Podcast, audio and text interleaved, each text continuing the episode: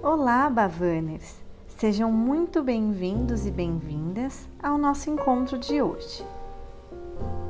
Dando continuidade à nossa jornada de autoconhecimento e transformação, compartilharemos hoje mais um ensinamento precioso para a sua vida.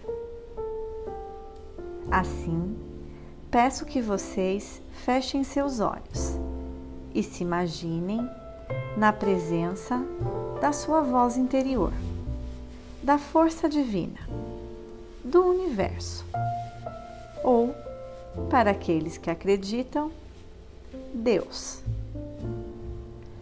Abram seus corações e suas mentes, deixando que toda essa energia e luz fluam para dentro de vocês.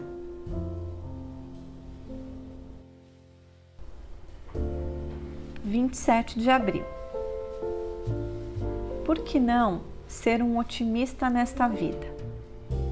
Sempre esperando pelo melhor, sempre achando o melhor, sempre criando o melhor. O otimismo conduz ao poder. O pessimismo conduz à fraqueza e ao fracasso. Deixe que o poder do Espírito brilhe em você e através de você, criando à sua volta um mundo de beleza, paz e harmonia. Se a sua visão de mundo é otimista, você anima as almas que o rodeiam, dando-lhes esperança, fé e crença na vida. O seu otimismo vai atrair mais otimismo e crescerá como uma bola de neve.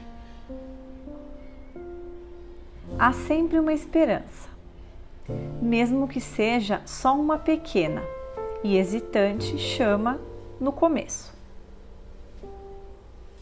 Cercada de mais esperança e amor, numa atmosfera propícia, a pequena chama se transformará numa fogueira e continuará crescendo até que você esteja inflamado com o combustível do espírito, que é imperecível e inextinguível.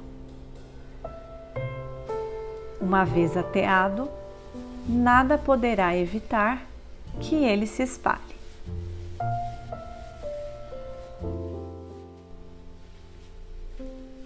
Eu percebo, eu aceito,